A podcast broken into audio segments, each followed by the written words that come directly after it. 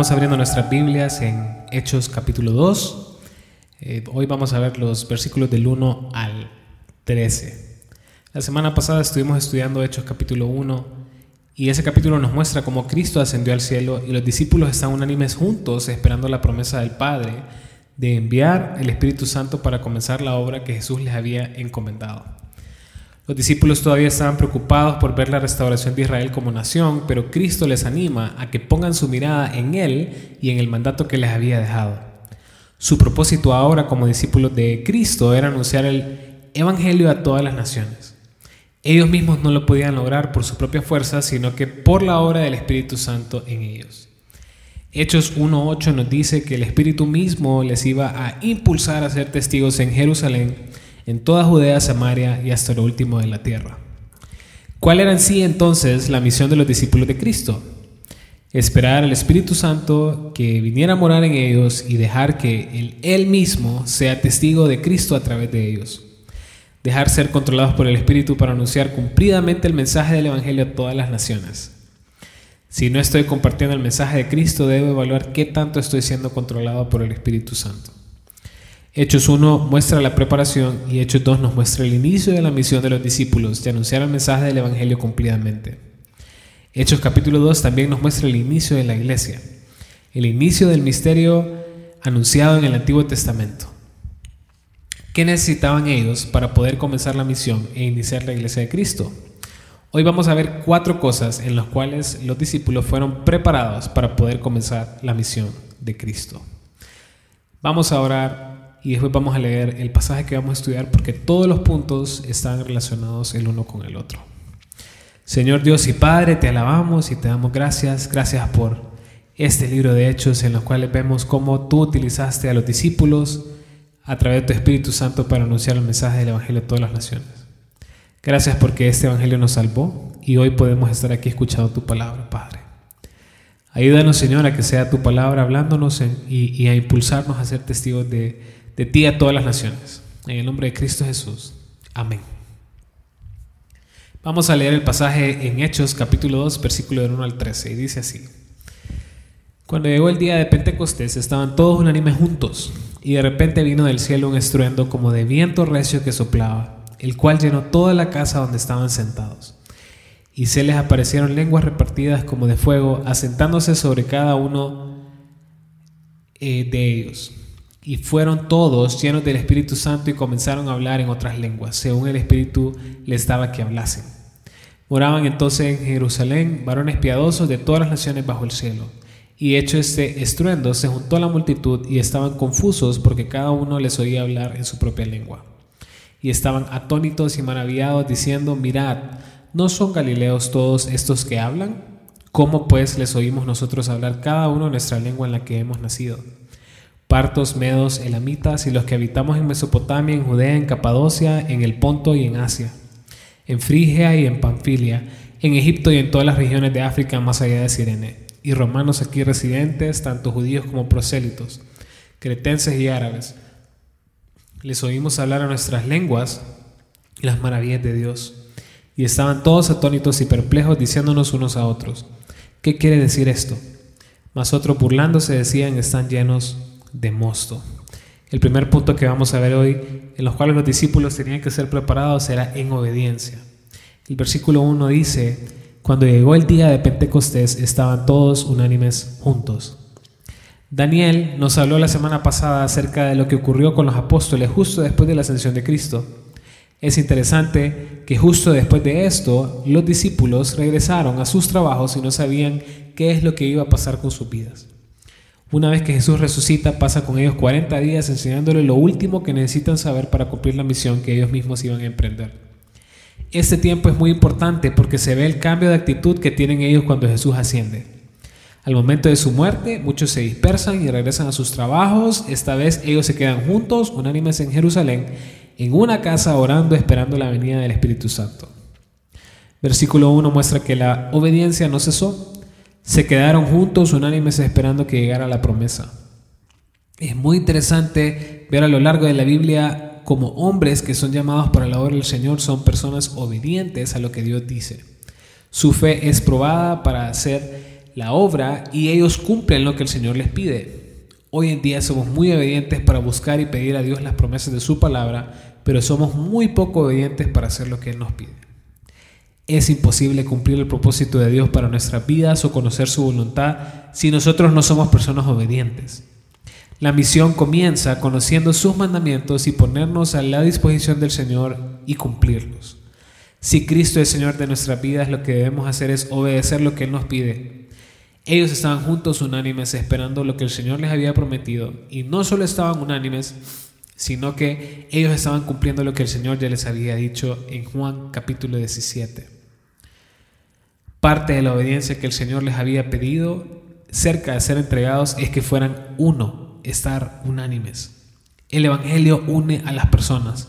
Cuando Juan habla en su carta en primera de Juan, él dice que esta comunión que él tiene con el Padre, él la quiere compartir con todas las personas para que los demás también puedan tener comunión unos con otros por la comunión que tienen ellos con el Padre.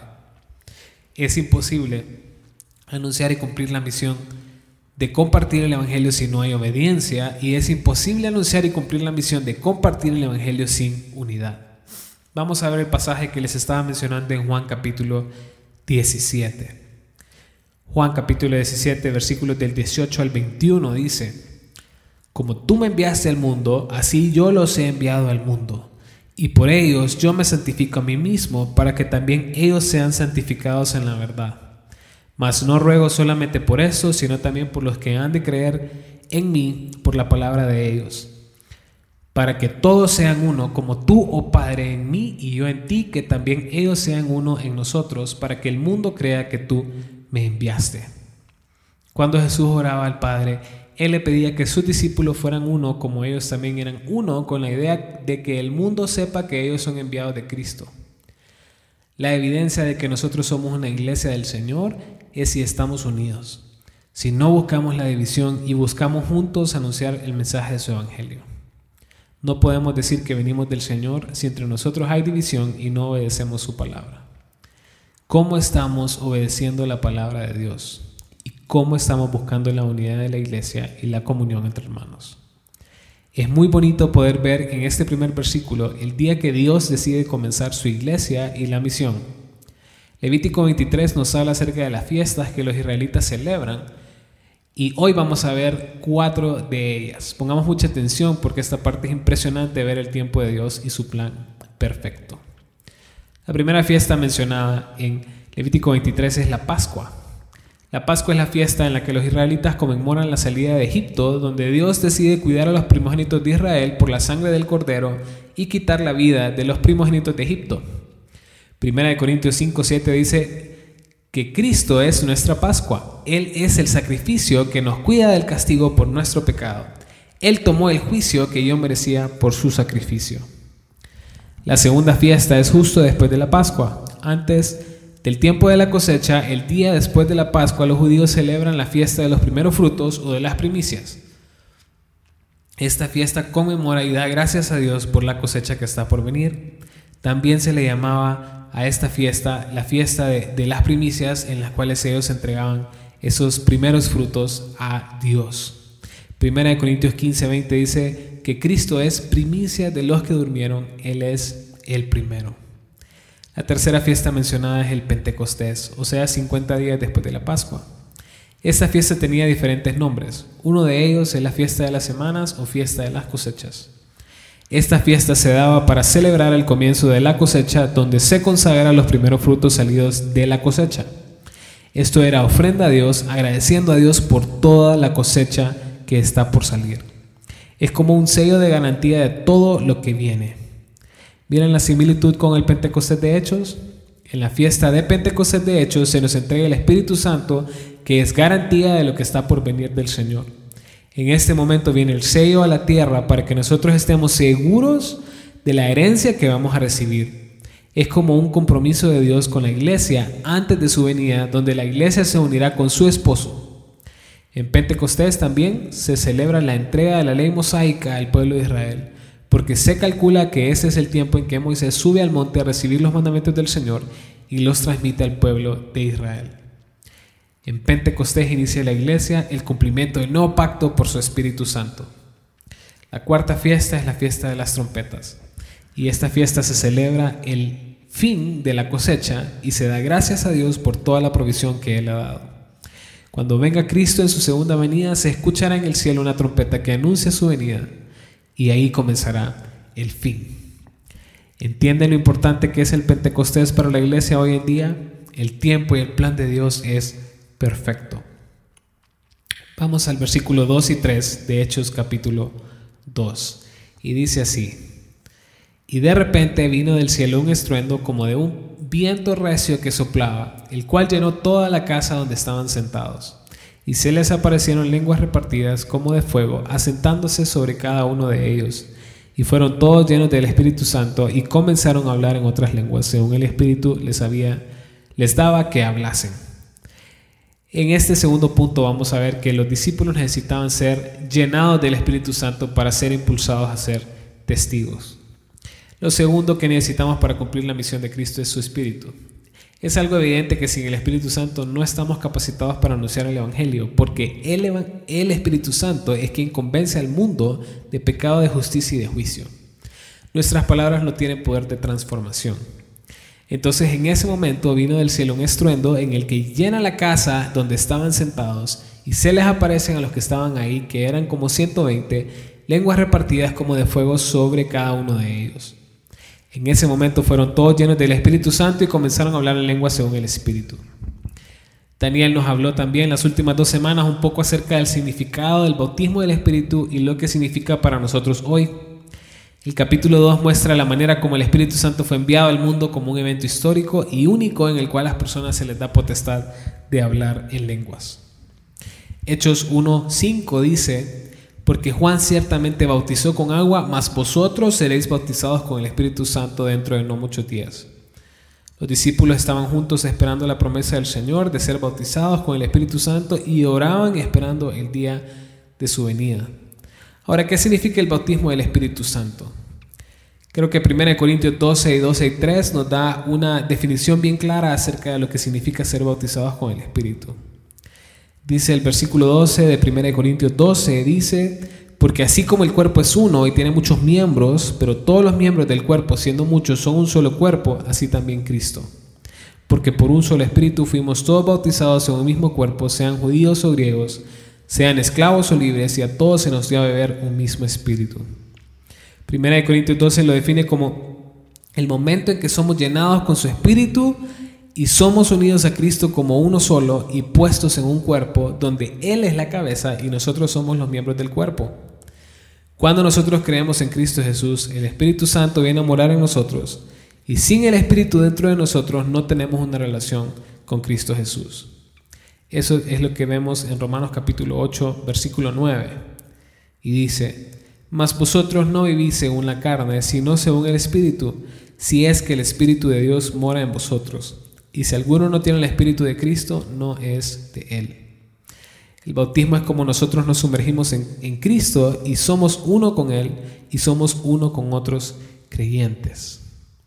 El Espíritu Santo se manifiesta hoy en la vida del creyente mediante su fruto, donde se refleja mediante un carácter transformado, mediante testificar de Cristo, en ser unidos a un solo cuerpo y buscar la comunión con otros creyentes, siendo controlados por Él en obediencia, en palabra, y se manifiesta con el milagro de que una persona sale de las tinieblas a la luz, donde ahora el propósito de su vida no es agradar la carne o al mundo, sino agradar a Dios. Todos los creyentes somos bautizados con el Espíritu Santo y todos somos el templo del Espíritu Santo. Una vez que hemos sido bautizados con su Espíritu, diariamente tratamos de vivir vidas en base a su voluntad y queremos agradarle en todo lo que hacemos.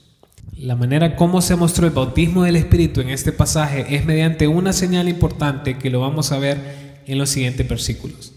Lo que sí debemos entender es que este es un evento único donde los creyentes reciben el Espíritu Santo y son bautizados en él.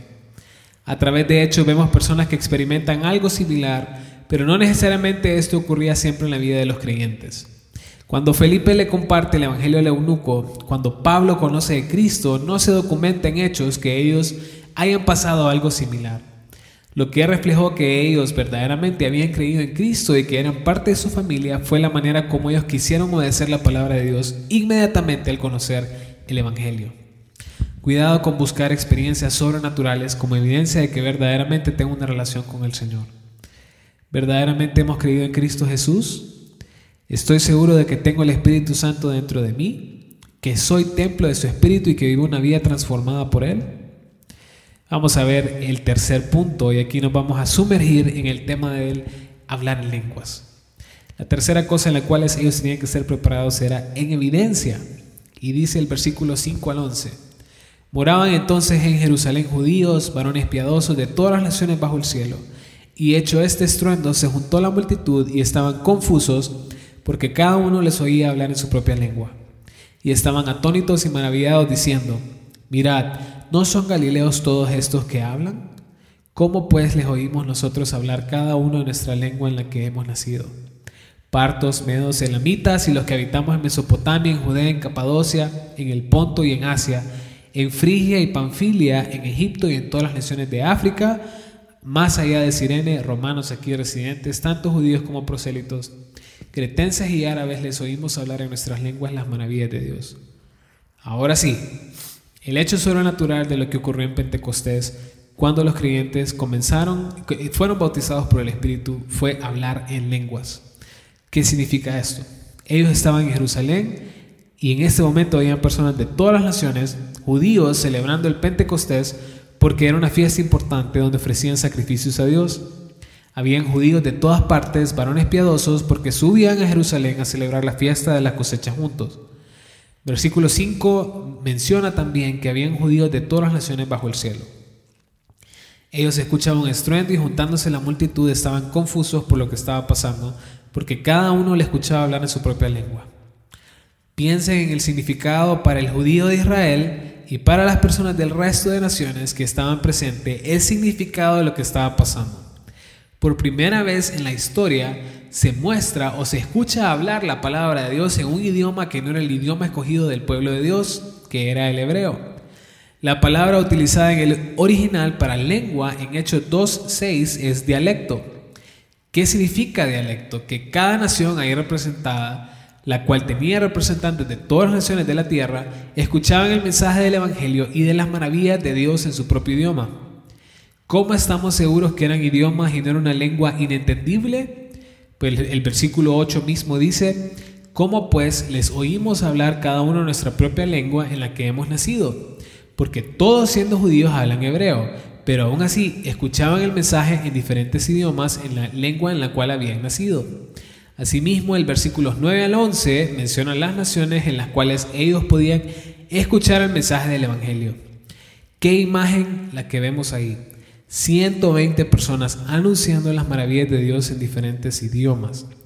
Si se fijan en las naciones representadas, las cuales se hablan en el versículo del 9 al 11, partos, medos, elamitas, los que habitan en Mesopotamia, Judea, Capadocia, Ponto, Asia, Frigia, Panfilia, Egipto, las regiones de África, más allá de Sirene, romanos, cretenses y árabes.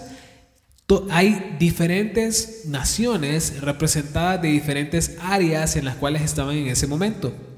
Europa, África, Medio Oriente y Asia. Personas que hoy en día conocemos que tienen distintos orígenes de su lengua todos escuchando el mensaje de Cristo y lo que había hecho en base a la salvación. Versículo 7 mismo menciona hablar de estas personas que estaban anunciando el mensaje en diferentes idiomas como galileos, pero lo decían como hablando despectivamente de quiénes son los que pueden hablar en distintos idiomas. Los galileos eran personas que estaban dedicados a los negocios y eran ricos por estar cerca del mar de Galilea.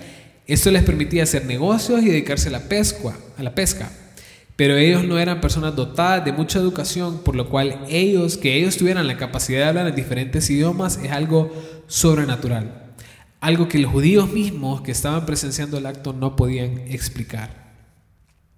El hecho de que la venida del Espíritu Santo trajera lenguas extranjeras a los discípulos del Señor era una señal. Ahora, esta parte que vamos a ver ahorita es muy interesante porque es una señal de dos tipos. Estas se muestran en 1 Corintios 14, 21 y 22. Y dice, en la ley está escrito, en otras lenguas y con otros labios hablaré este pueblo y ni aun así me oirán, dice el Señor. Así que las lenguas son por señal no a los creyentes, sino a los incrédulos, pero la profecía no a los incrédulos, sino a los creyentes. Primeramente la señal de hablar en lenguas era para el incrédulo, para aquellos a los cuales en otro tiempo eran rechazados. Cristo vino para poder quitar la barrera entre judíos y gentiles y para que todo aquel que en él cree sea salvo. El hecho de que otras personas de naciones gentiles puedan escuchar el mensaje del Evangelio muestra que el Evangelio no era solamente para los judíos, sino para todas las naciones. Esta es la apertura para que otros puedan escuchar la palabra de Dios y rendir sus corazones a Cristo en su propio idioma y se puedan dar cuenta de lo que Él hizo por ellos y algo que ellos no habían presenciado jamás con sus propios ojos. El mensaje del Evangelio no discrimina a nadie por raza, etnia, nación, color, género. El mensaje del Evangelio es para todos y el hecho de que ellos pudieran escucharlo en su propio idioma les daba la oportunidad de entregar sus vidas a Cristo sin ningún obstáculo. La segunda parte de esta señal es un poco más complicada y se muestra en el versículo 21 que acabamos de leer en 1 Corintios 14. Dice, en otros labios hablaré a este pueblo y con otros labios y ni aún así oirán. El hecho de que la palabra de Dios se anunciara en lengua extranjera era señal de juicio para el pueblo de Israel. Tres ocasiones ocurre esto en el Antiguo Testamento. Podríamos estar toda la mañana estudiando y explicando cada una, pero una ocurre con Moisés, otra en Jeremías y la que vamos a ver ahorita ocurre en Isaías.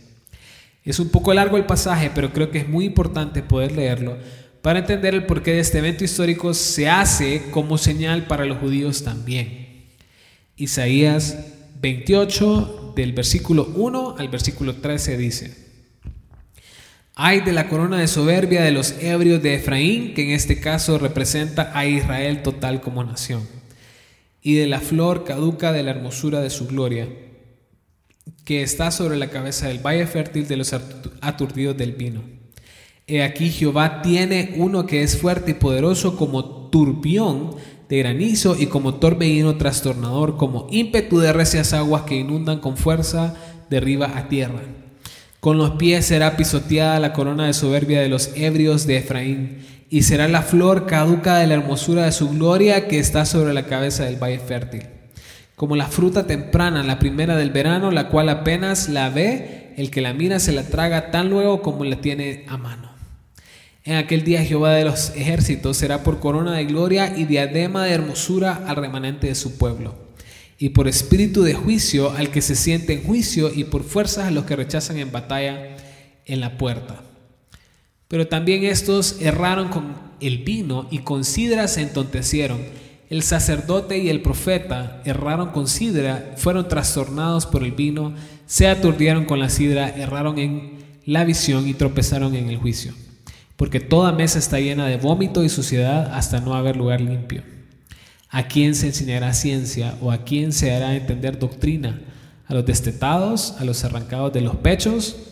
Porque mandamiento tras mandamiento, mandato sobre mandato, renglón tras renglón, línea sobre línea, un poquito ahí y otro, otro poquito allá. Porque en lengua de tartamudos y en lengua y en extraña lengua hablará este pueblo, a los cuales él dijo, este es el reposo, da reposo al cansado, y este es el refrigerio, mas no quisieron oír. Las palabras pues de Jehová les será mandamiento tras mandamiento, mandato sobre mandato, renglón tras renglón, línea sobre línea, un poquito ahí otro poquito allá, hasta que vayan y caigan de espaldas y sean quebrantados, enlazados y presos.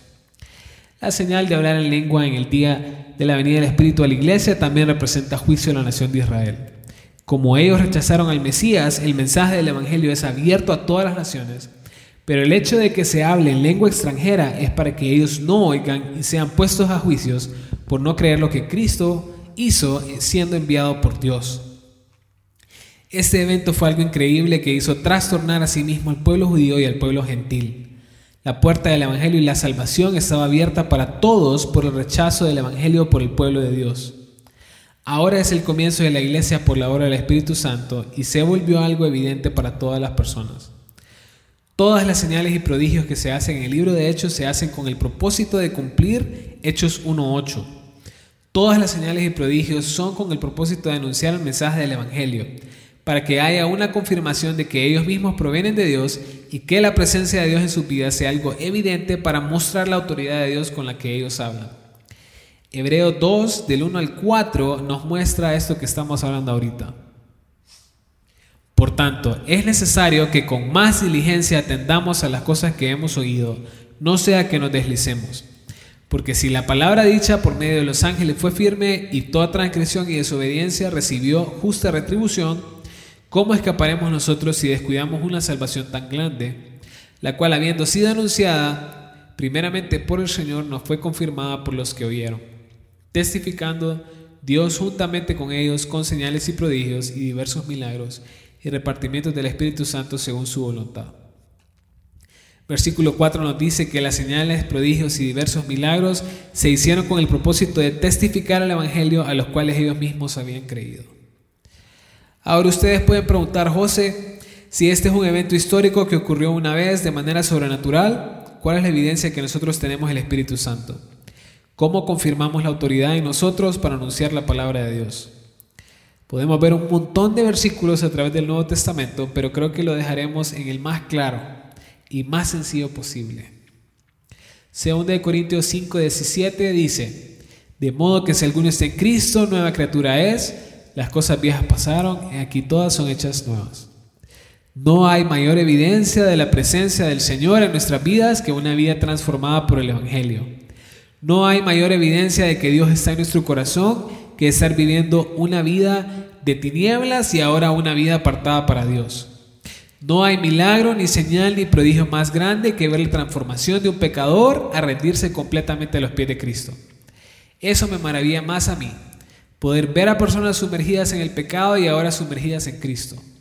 No, estamos, estemos esperando evidencias sobrenaturales. Miremos la evidencia de vidas transformadas por el Evangelio. Ahora, ¿qué evidencia hay en nuestras vidas de Cristo y del Espíritu Santo? ¿Qué estamos buscando cuando venimos al Señor? ¿Un milagro o estar verdaderamente en una relación con Él por la eternidad? Por último, tenemos que entender de que cuando iniciamos la misión como persona y como iglesia se va a levantar oposición. Lo último en lo cual los discípulos tenían que estar preparados era en oposición. Versículos 12 y 13 de Hechos capítulo 2 dice, y estaban todos atónitos y perplejos diciéndose uno a otros, ¿qué quiere decir esto? Mas otros burlándose decían, están llenos de mosto. Algunos estaban confundidos de lo que estaba pasando, no entendían el significado de, de lo que estaba ocurriendo, otros se burlaron diciendo que estaban llenos de mosto. Ni ellos mismos podían explicar la manera como se estaban burlando.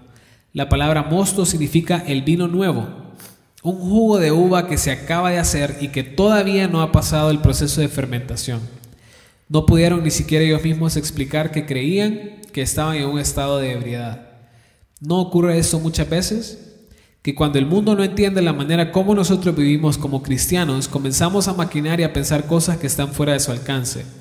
O piensan en burlarse, pero ellos mismos ni siquiera saben el porqué de su burla. Cuando las personas me preguntan por qué sirvo al Señor a tiempo completo o por qué soy cristiano o vivo para el Señor, al final es interesante ver la reacción de ellos en base a lo que ellos creen que está mal. O comienzan a juzgar y a cuestionar nuestro estilo de vida sin haberlo experimentado.